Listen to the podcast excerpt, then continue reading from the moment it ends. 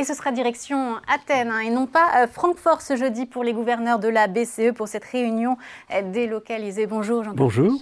Bonjour. Ravi de vous recevoir. Vous avez été à la tête de cette institution, un président de la BCE de 2003 à 2011. Alors a priori, euh, pas de surprise sur la pause, hein. la première depuis le début du resserrement monétaire et, du cycle de hausse. en fait, est-ce qu'il y a vraiment le, le choix jeudi? Écoutez, les annonces ont été assez claires. Hein. Il n'y a pas de pré-annonce d'une augmentation de taux d'intérêt, donc le marché s'attend à ce qu'il y ait pause, en effet. Pas, pause, le terme est probablement impropre. Pas d'augmentation, pas de changement de taux d'intérêt. Euh, la Banque Centrale Européenne se réserve toujours la possibilité, si il y a des éléments qui plaident en ce sens, de changer les taux d'intérêt. Donc ce n'est pas une pause indéfinie, il n'y a pas d'engagement de maintenir les taux au même niveau, mais il y a néanmoins un engagement à moyen terme qui est que euh, on maintiendra les taux à un niveau élevé, celui, le niveau actuel étant un niveau élevé, et oui, il y a eu cette phrase. pendant longtemps aussi longtemps qu'il sera nécessaire. C'est ça, en fait, il y a eu cette phrase lors du dernier communiqué, les taux d'intérêt euh, directeurs ont atteint des, niveaux qui, maintenus pendant une durée suffisamment longue, contribueront fortement au retour plutôt de l'inflation. Ça, ça veut quand même dire que là, on est au bon niveau et que sauf événement euh, majeur, euh, on, reste à ce niveau longtemps, mais qu'il n'y a, pas, a pas nécessairement besoin de hausse je ne crois pas qu'il faille interpréter cela comme ça. La Banque centrale européenne, comme d'ailleurs la Banque centrale américaine, se réserve la possibilité de réagir si nécessaire, y compris par une hausse supplémentaire de taux d'intérêt. Mais elle n'est pas annoncée, elle n'est pas préannoncée. Et ce qui est en revanche annoncé, c'est que lorsque le marché, beaucoup d'observateurs et de participants du marché pensent qu'il va y avoir très vite une redescente des taux d'intérêt, alors là, les deux banques centrales, les deux côtés de l'Atlantique, disent détrompez-vous, notre intention est de maintenir les taux au niveau actuel longtemps. et, donc ça, c'est essentiellement pour empêcher les participants du marché de se convaincre progressivement que les taux vont rebaisser très vite. Donc là, vraiment, c'est un message qui est le même, aussi bien du côté de Christine Lagarde et de l'ensemble des, banquiers centraux, de François Villeroy de Gallo, etc., que du côté des Américains, de Jay Powell et de l'ensemble de ceux qui s'expriment à la Banque centrale américaine. Que peut dire euh, Christine Lagarde de la situation au Proche-Orient et à quel point euh, ce, risque d'embrasement peut peser dans la, dans la décision jeudi? Oui, c'est une très bonne question parce qu'il n'y a probablement pas de décision sur les taux d'intérêt, euh, à moins d'événements nouveaux totalement dramatique et imprévu. En revanche, évidemment, les euh, opérateurs, euh, nos concitoyens partout en Europe et partout dans le monde vont scruter ce que va dire euh, Christine Lagarde au nom du Conseil des gouverneurs. Et effectivement, la situation géostratégique mondiale s'est considérablement aggravée.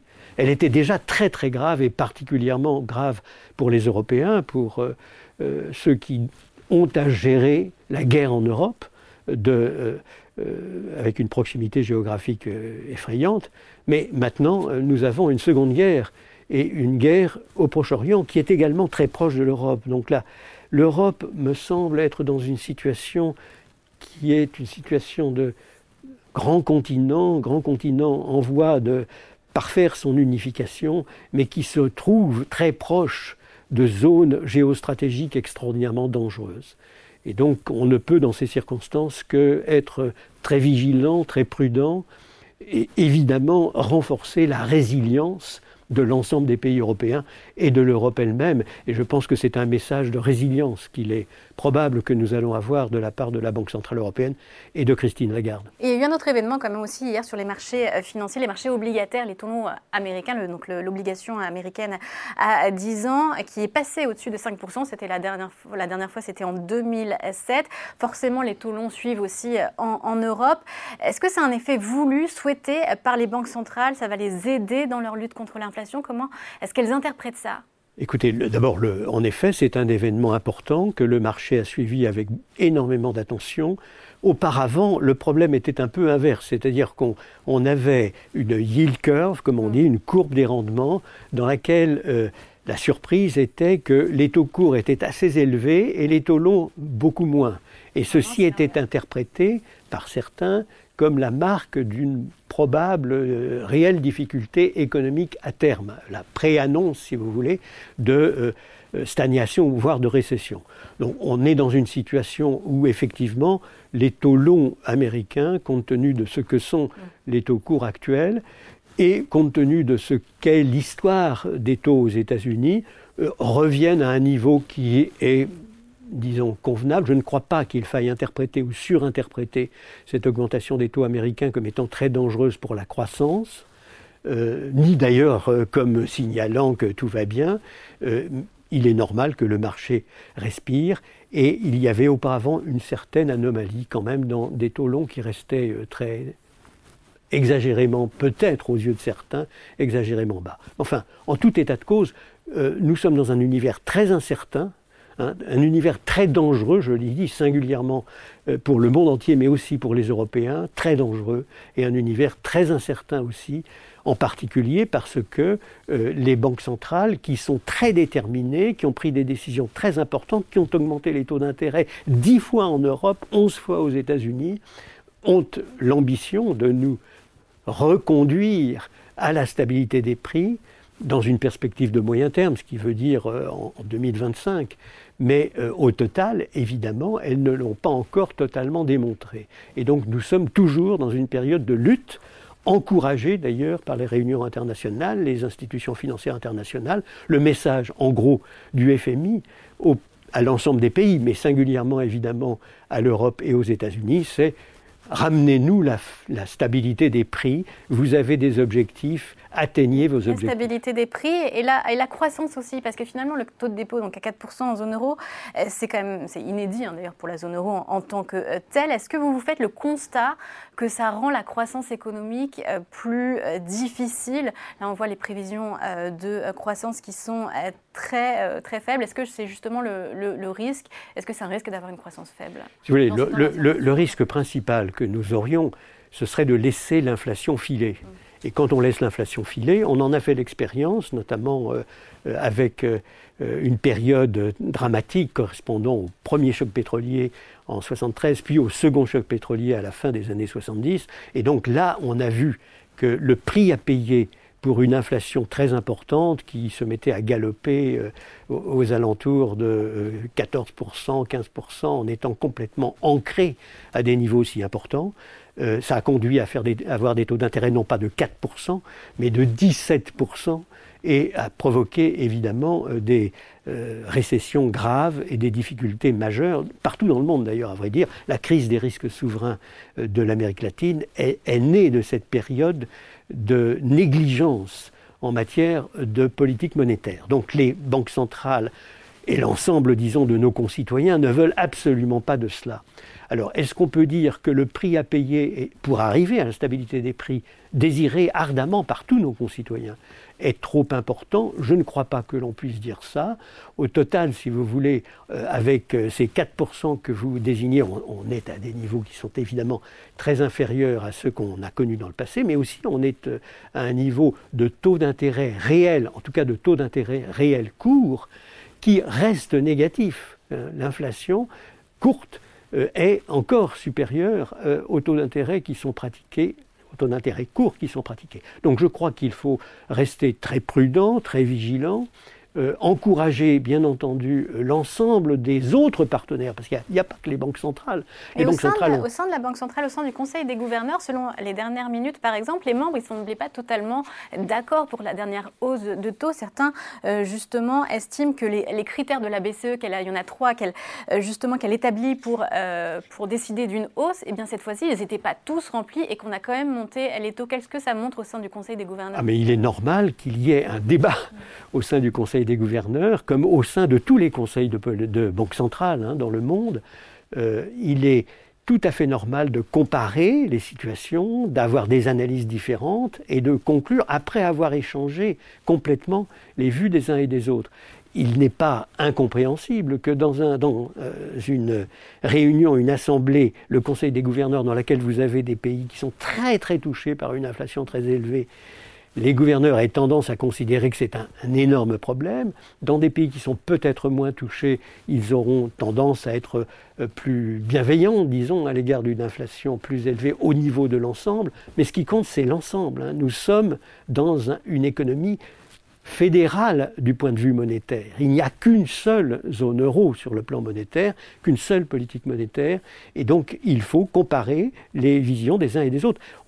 Fait la même chose aux États-Unis, on fait la même chose en Angleterre, on fait la même chose au Japon, et c'est normal. Donc euh, je n'interprète pas du tout négativement le fait qu'il puisse y avoir débat, au contraire un débat dans des circonstances qui sont aussi complexes, aussi difficiles, me paraît en effet tout à fait bienvenu. Est-ce qu'on pourrait dire par exemple que l'inflation sous-jacente est quand même pas mal redescendue si on prend l'indicateur PCCI qu'il a euh, fabriqué euh, vraiment par la, BCE, il est redescendu en dessous euh, de 3%. alors que donc, le taux de dépôt est à 4%. Donc je n'ai pas tout à fait les mêmes chiffres que vous s'agissant de, l'ensemble de la zone euro. Moi, j'ai une inflation court, c'est-à-dire une inflation là est à 3, à, 4,5, 4,5. Moi j'ai 4,5, euh, c'est-à-dire euh, un peu plus que l'inflation apparente, harmonisée. Hein. il faut voir que d'ailleurs l'inflation harmonisée est plus élevé que ce que calcule notre propre pays s'agissant de la France. Hein. L'inflation harmonisée européenne pour la France est plus élevée, nettement plus élevée que l'inflation française telle qu'elle apparaît, si vous voulez, dans nos propres chiffres. Mais au total, si vous voulez, moi ce qui me frappe beaucoup, c'est qu'on a quand même un certain parallélisme entre les États-Unis et l'Europe. On a les deux grandes économies intégrées euh, qui sont les deux plus importantes euh, au sein des pays avancés et qui, à elles deux, font une part énorme, disons, de, euh, du produit intérieur brut et euh, du commerce mondial. Dans les deux cas, on est assez proche. L'inflation apparente en Europe est de 4,3%, aux États-Unis de 3,7%. Donc il n'y a que 0,6 de la, différence. La, dernière marche la plus difficile à, Évidemment. aux États-Unis comme. Euh, absolument, absolument. Et en, Europe peut-être un peu plus difficile encore. D'abord parce qu'on voit qu'on a une inflation qui reste supérieure, y compris dans l'inflation sous-jacente, qui chez nous, je, peux, je veux dire en Europe, est de 4,5% alors que c'est de 4,1% aux États-Unis. Mais le problème majeur pour l'Europe, c'est qu'elle a à faire face depuis le début de l'inflation, c'est-à-dire depuis le milieu de l'année 2021, à une situation donc de choc d'offres, c'est-à-dire de hausse des prix du pétrole, hausse des prix du gaz, hausse des prix des euh, matières premières agricoles. Cet ensemble-là, à cause d'un ensemble de facteurs, nous sommes beaucoup plus dépendants de l'étranger que les États-Unis. Ils sont beaucoup plus, ils se suffisent à eux-mêmes, si vous voulez, très largement dans ces domaines. Et puis, il y a la guerre en Europe. Et donc, tout ça euh, fait que nous avons un choc d'offres beaucoup plus considérable, ce qui explique d'ailleurs que nos taux d'intérêt est moins augmenté au total en Europe qu'aux États-Unis. Hein, les deux, réponse, elle pouvait pas être tout de suite Les deux taux comparables, si vous voulez, c'est 4% d'un côté et 5,25% de l'autre. Vous voyez, il y a 1,25 entier de différence, 1,25% de différence entre les, les taux d'intérêt actuels aux États-Unis et en Europe. Et moi, je m'explique cela, non pas parce que l'Europe serait négligente, parce qu'elle ne ferait pas assez, parce qu'elle devrait faire la même chose exactement que les États-Unis, mais parce que chez nous, malheureusement, nous avons un choc d'offres qui affaiblit, bien entendu, la croissance économique, qui correspond à des prix plus élevés pour euh, l'alimentation et pour le pétrole et le gaz, alors qu'aux États-Unis, ils sont dans une meilleure situation, ce qui fait que la Banque centrale doit faire plus pour arriver à la stabilité des prix. Et vous l'avez bien noté, évidemment, l'objectif est le même des deux côtés de l'Atlantique. Ce que l'on veut des deux côtés de l'Atlantique, c'est d'avoir une inflation des indices de prix à la consommation aux alentours de 2%. Aux alentours de 2%. Oui, mais il y, a, il y, a, effectivement une différence de politique monétaire, de concept de politique monétaire entre l'Europe et les États-Unis, puisque les Européens disent nous demandons à la Banque centrale d'assurer la stabilité des prix, et nous, nous, nous, nous, gouvernement, nous, Parlement, nous nous chargeons du reste.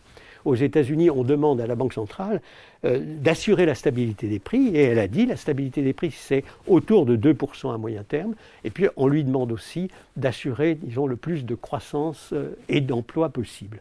Mais au total, nous avons le même objectif de stabilité des prix et c'est quelque chose que je crois est très important. Il est quand même remis en cause aussi au vu des, des transitions qu'on a connues. Certains le voient plutôt à 2,5-3%. Non, l'objectif, à mon avis, ne peut pas varier en permanence. Euh, les prévisions, peut-être, euh, on peut se dire, mais pour arriver. L'objectif, le revoir à long terme, à, court terme, tant qu'on va vers cet objectif, effectivement, ça paraît. Euh, ce serait décrédibiliser l'action de la BCE que de changer l'objectif, mais à long terme.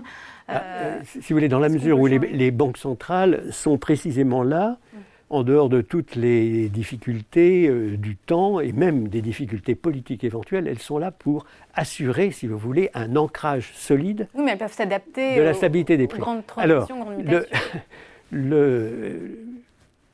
les universitaires peuvent débattre naturellement du point de savoir si 2% est réellement optimum, s'il ne faudrait pas plutôt 0 ou 1, parce qu'après tout la stabilité des prix c'est 0%, ou s'il ne faudrait pas plutôt 3 ou 4 ou plus. C'est normal. Nous sommes, si vous voulez, dans des sociétés où le débat, je disais que le débat était bienvenu au sein des conseils des gouverneurs, il est le débat est évidemment bienvenu au sein des économistes, au sein d'ailleurs des participants du marché.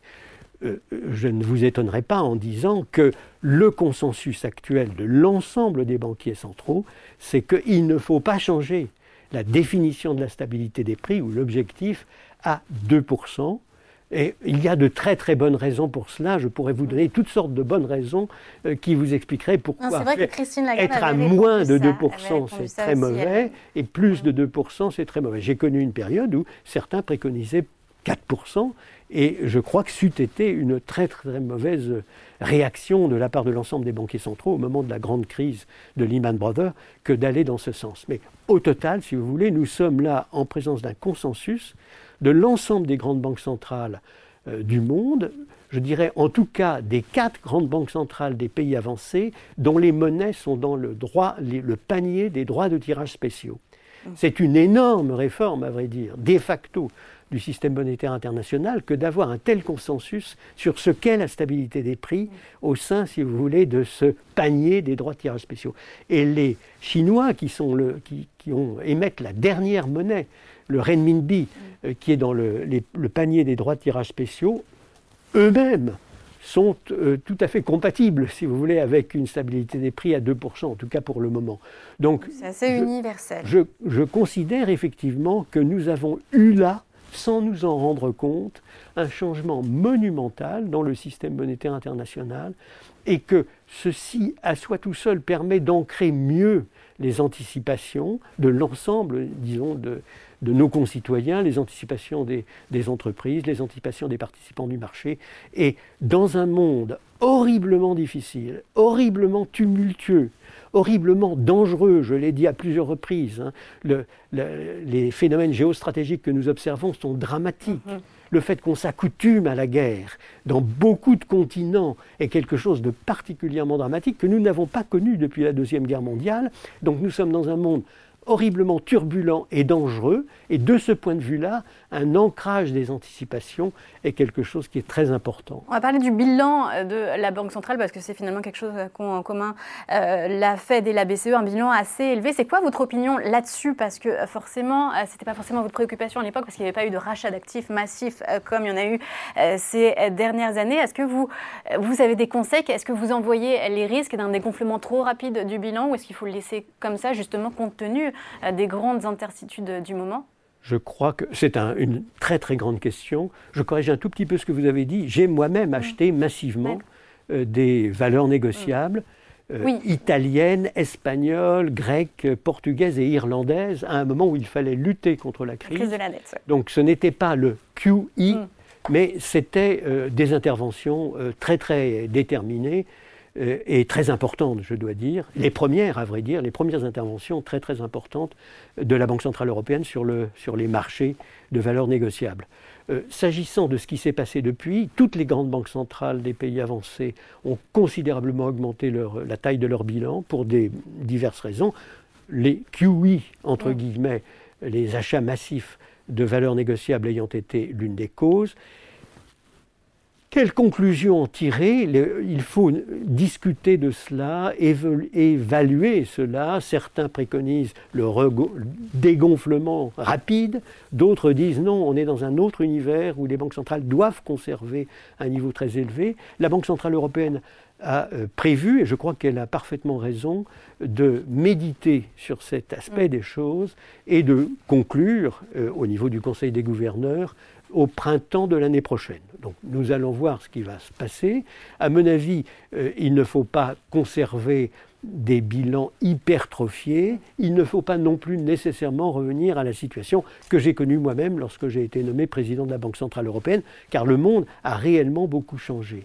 Au total, si vous voulez, euh, il y a un entre les deux dont je souhaite ardemment qu'il soit plus ou moins le même des deux côtés de l'Atlantique, de manière à ce qu'on n'ait pas si en permanence mm. des, inégalités en quelque sorte de comportement, alors même que l'on a, comme vous le savez, une très grande identité d'objectifs. Donc on va voir ce qui va se passer. En tout cas, il y a eu un débat récent au sein de la Banque Centrale Européenne euh, préconisant de faire en sorte que euh, la Banque centrale ne euh, transmette pas autant de profits, de revenus aux banques commerciales. Hum. Et, parce que, effectivement, comme les banques commerciales sont dans une situation de surliquidité importante, elles mettent cette surliquidité à 4%, si vous voulez, au titre des dépôts euh, qui sont rémunérés à 4%. Et puis qu'ils préviennent aussi quand ils mettent en œuvre des actions. Alors ça, ça, ça c'est, à mon avis, ça a été écarté. Hein. C'est-à-dire que la décision éventuelle, euh, des décisions de ce genre seront prises au printemps de l'année prochaine. Hum. Et euh, je crois que c'est la sagesse, parce qu'il faut replacer une décision éventuelle de ce genre dans un contexte beaucoup plus général. et puis, il y a diminution permanente, beaucoup plus importante qu'on ne soupçonne. Par exemple, 1000 milliards d'euros euh, ont, été sortis du bilan de la Banque Centrale Européenne simplement par le remboursement des euh, refinancements à long terme, les fameux TLTRO. Et donc euh, là, on a effectivement une situation dans laquelle euh, le dégonflement de la taille du bilan est beaucoup plus importante parce que se fait au fur et à mesure en quelque sorte. Et puis vous avez le fait qu'on ne replace pas les rentrées les correspondant à maturité. Juste un dernier mot euh, très rapide sur donc euh, Athènes un jeudi pour la réunion délocalisée. On va parler juste de la, de la Grèce parce que euh, le pays est dans une bien meilleure posture financière que quand vous êtes parti forcément parce qu'il y avait eu la crise de la dette dans les années 2010. Il y a une décision donc de la de l'agence de notation S&P de la de mettre une note donc de la catégorie investissement. Donc on n'est plus dans la catégorie spéculative. Mais est-ce que c'est normal que la Grèce emprunte maintenant euh, bien moins cher que l'Italie par exemple Écoutez, je... pas des dysfonctionnements dans la zone euro. Oui, je ne vais pas me plaindre euh, à chaque fois que nous avons euh, de très bonnes nouvelles. Hein. J'ai connu l'époque où nombreux étaient ceux qui nous disaient la Grèce n'a qu'à sortir de la zone euro. Et la Banque Centrale Européenne, lorsque j'en étais président, et avec mon successeur, a fait énormément pour que la Grèce ne sorte pas de la zone euro, pour qu'on trouve des solutions, des solutions qui n'étaient jamais faciles. Euh, en mai 2010, euh, la Banque Centrale Européenne, quand j'en étais président, est intervenue massivement pour aider la Grèce et euh, donc à racheter massivement du trésor grec sur les marchés alors que la spéculation internationale se déchaînait. Et j'ai eu de très nombreuses reprises à discuter avec euh, la solidarité européenne des ministres des Finances, certains ministres des Finances, pas très nombreux d'ailleurs, mais qui préconisaient que euh, la Grèce parte. Donc nous avons là une formidable récompense je dois dire, elle me, elle me touche très profondément moi-même parce que nous avons tout fait pour qu'on puisse conserver la zone euro dans son intégrité, dans son intégralité. Euh, il faut bien dire aussi qu'on est en présence euh, d'un ensemble de pays, parce qu'il n'y avait pas que la Grèce qui était attaquée, l'Irlande, le Portugal, et je vous l'ai dit, l'Italie et l'Espagne. Alors vous m'avez parlé de la Grèce et l'Italie, je ne vais pas me prononcer sur le point de savoir si le marché apprécie correctement ou pas correctement les choses, mais c'est évidemment une très très bonne nouvelle. Qui, qui, rejoint une autre formidable nouvelle, à savoir que l'ensemble de nos concitoyens européens sont massivement approbatifs de la zone euro et de l'euro. Hein. Ce n'était pas évident au départ. Lorsqu'on a fait l'euro, merci beaucoup. C'était pas du tout évident. Mais euh, nous avons maintenant un très grand accord de l'ensemble des concitoyens européens pour considérer que l'euro est une bonne chose. Et ça, c'est une profonde satisfaction. Merci beaucoup, merci beaucoup d'être venu Jean-Claude Trichet, donc ancien président de la Banque centrale européenne et donc jeudi donc la réunion euh, qui se tient à Athènes. Merci beaucoup de votre invitation.